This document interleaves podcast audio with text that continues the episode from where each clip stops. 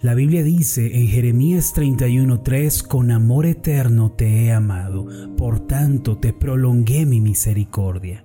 En esta vida muchas cosas son inciertas y todo cambia. Sin embargo, hay una verdad a la que podemos aferrarnos para salir adelante. Esta verdad es inmutable y no se desgasta con el paso del tiempo. Es la verdad que dice que Dios le ama a usted con un amor eterno, inagotable y sin límites.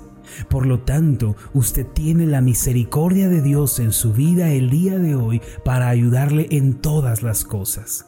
No importando en dónde se encuentre ni la situación que esté viviendo, si recibe el amor de Dios, su vida puede ser transformada y su problema puede ser resuelto. Entonces, abra su vida el día de hoy para recibir el eterno e inagotable amor de Dios que cambia la vida.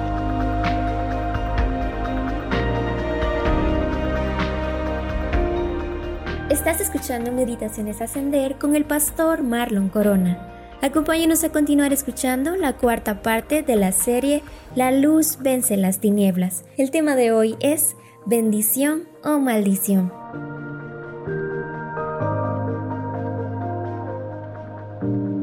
Supe de la historia de dos hermanos gemelos que fueron criados por un padre alcohólico. Uno de ellos, al crecer e irse de casa, se volvió alcohólico igual que su padre. Un día le preguntaron por qué te convertiste en un alcohólico, a lo que él respondió todo se debe al mal ejemplo que recibí de mi padre. Sufrí tanto y quedé tan marcado que no me quedó otra opción. El otro niño eventualmente también creció y se volvió un hombre, pero a diferencia de su hermano jamás probó una sola gota de alcohol en toda su vida. Alguien que se percató de la diferencia que existía entre él y su hermano se acercó y le preguntó por qué no te convertiste en un alcohólico. Este segundo hombre respondió, todo se debe al mal ejemplo que recibí de mi padre. Sufrí tanto y quedé tan marcado que no me quedó otra opción. Esta historia siempre me ha llamado la atención por lo siguiente. Se trató de un solo padre, un solo ejemplo, pero las decisiones fueron diametralmente opuestas. Esto significa que cada persona construye su vida a partir de sus propias decisiones. Las únicas personas que ya no están tomando decisiones son aquellas que ya están en la tumba. Es decir, que mientras vivamos y estemos en esta tierra no dejaremos de tomar decisiones. Desde luego hay decisiones pequeñas que por lo general no tienen mayor relevancia ni impacto en nuestra vida. Por ejemplo, qué ropa me voy a poner, qué peinado voy a usar, qué comida voy a elegir, carne, pollo, pescado, etc. Todas estas decisiones a menudo no trascienden más allá de lo común. Sin embargo, hay decisiones más grandes, más trascendentales que definen nuestra vida y nuestro destino. Por ejemplo, con quién me voy a casar, en dónde voy a vivir, qué carrera voy a elegir, etc. Todas las decisiones que tomemos el día de hoy traerán un efecto el día de mañana y esta es una ley de vida. Alguien dijo que las acciones del hoy viajarán al mañana con una maleta llena de consecuencias. Esta es la razón por la que debemos aprender a tomar decisiones sabias que tengan su fundamento en la palabra de Dios. Si tomamos decisiones equivocadas, atraeremos a nuestra vida consecuencias desastrosas que dejarán tras de sí una estela de desilusión y tristeza. En consecuencia, debemos meditar profundamente en las decisiones que estamos tomando el día de hoy a fin de atraernos la felicidad, el gozo, la paz. Dios le dijo al pueblo de Israel en Deuteronomio 30, 19 lo siguiente, Hoy pongo al cielo y a la tierra por testigos contra ti de que te he dado a elegir entre la vida y la muerte, entre la bendición y la maldición. Elige pues la vida para que vivan tú y tus descendientes. Esta misma realidad es a la que nos enfrentamos el día de hoy. Tenemos que elegir qué clase de vida vamos a vivir. Depende de nosotros si vamos a vivir en medio de la bendición o en medio, rodeados de la maldición. Actualmente muchas personas culpan al destino, a la casualidad, a la suerte, al azar por la clase de vida que llevan. Muchos que han fracasado se cruzan de brazos y culpan a lo externo por su condición triste y desilusionada. Desde luego, elegir una postura como esta puede anestesiarnos contra la realidad, pero no puede cambiar el hecho de que Dios nos ha dado a elegir. Puede que al culpar la casualidad, al destino o a otros incluso, nos sintamos menos culpables, pero eso no cambia el hecho de que Dios nos dio la responsabilidad de elegir y construir nuestras vidas con base en nuestras decisiones.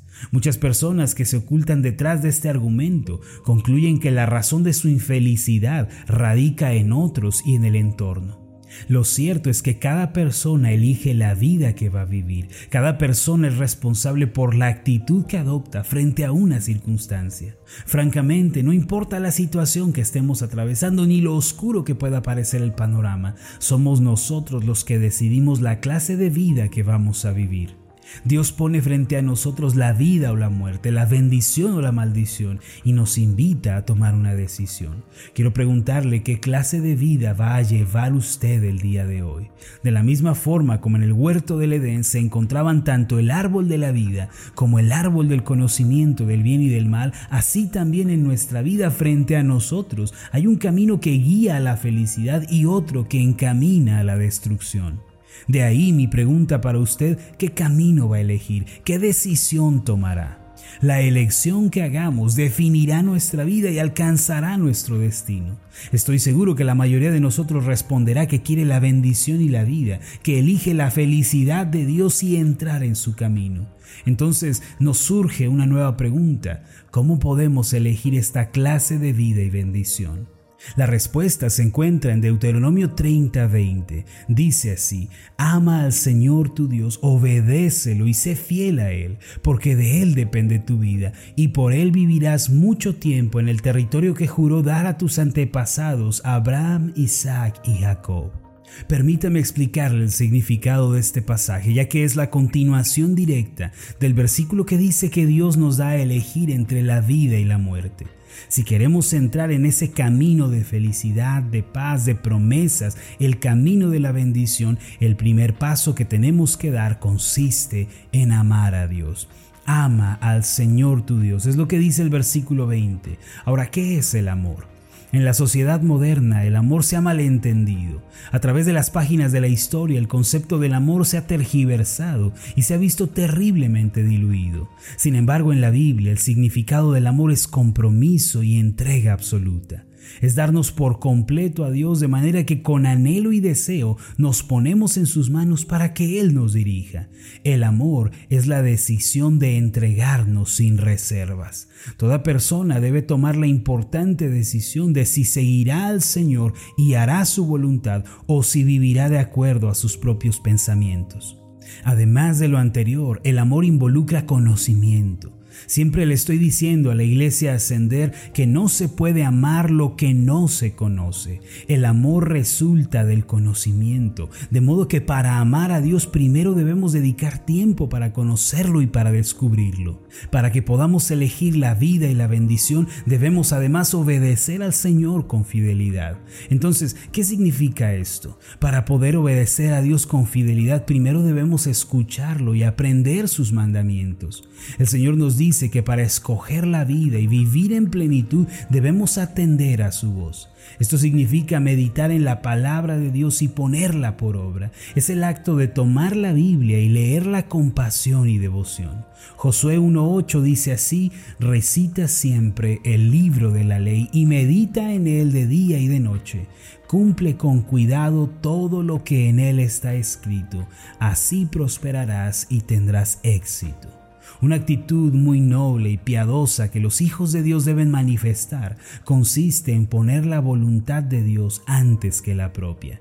Esto significa decirle al Señor antes de tomar una decisión importante, Padre, ¿es esto algo agradable para ti? ¿Te honrará esto que haré? Si siempre buscamos hacer la voluntad de Dios, no hay manera en la que podamos fracasar. Muchas personas temen hacer un compromiso serio con Dios y entregarse por completo a Él porque piensan que Dios los llevará a un destino confuso, a un destino doloroso y amargo. Ellos dicen, ¿y si Dios me falla? Si no cumple lo que me ha dicho, si me abandona. Sin embargo, mis amados, vale la pena mencionar que esto no puede ser así. Nunca se ha visto a una persona que se haya comprometido con Dios y le haya rendido su vida y que haya quedado defraudado, que haya sido traicionado por Dios. Tal cosa nunca puede suceder.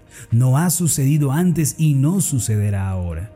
Si una persona verdaderamente se compromete con Dios, Dios se comprometerá con ella. El Salmo 34, versículo 5 dice así, radiantes están los que a Él acuden, jamás su rostro se cubre de vergüenza. Ahora en este pasaje, ¿quiénes son los que acuden a Él? Está hablando de los que se han acercado a Dios y han dado un paso de fe y confianza en Él. Jamás quedarán avergonzados, defraudados, traicionados u olvidados. No debemos temer el entrar en un compromiso con Dios y entregarnos por completo a Él. Dios pone delante de nosotros la vida y la muerte, la bendición y la maldición. Somos nosotros los que escogemos qué clase de vida vamos a llevar para disfrutar la bendición, para florecer y experimentar su favor. Debemos amar a Dios con un corazón sincero y comprometido. Debemos dedicar tiempo a conocerle a través de las páginas de la Biblia. Además, debemos proponer que viviremos de acuerdo con su palabra, que haremos su voluntad por encima de todo. No tema hacer compromisos con Dios, no tema obedecerle de corazón, aun cuando otros se burlen de usted o le aseguren la destrucción y el fracaso.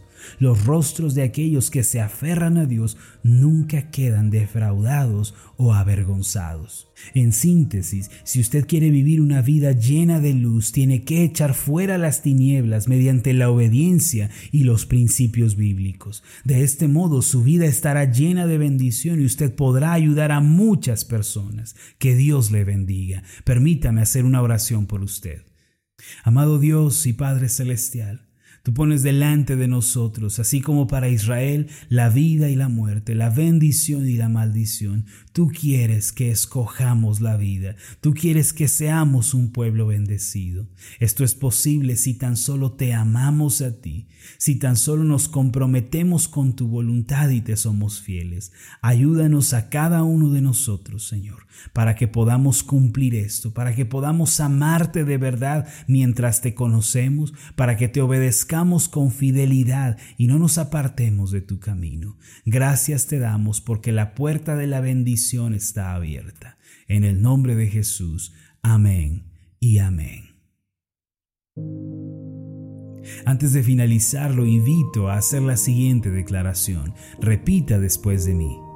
Hoy elijo la vida y la bendición. Amaré a Dios y le obedeceré con fidelidad. Amén. Hola, ¿qué tal? Mi nombre es Marlon Corona, soy el pastor de la iglesia Ascender en la ciudad de Zapopan, Jalisco, en México. Le agradezco mucho por haberme seguido con esta meditación.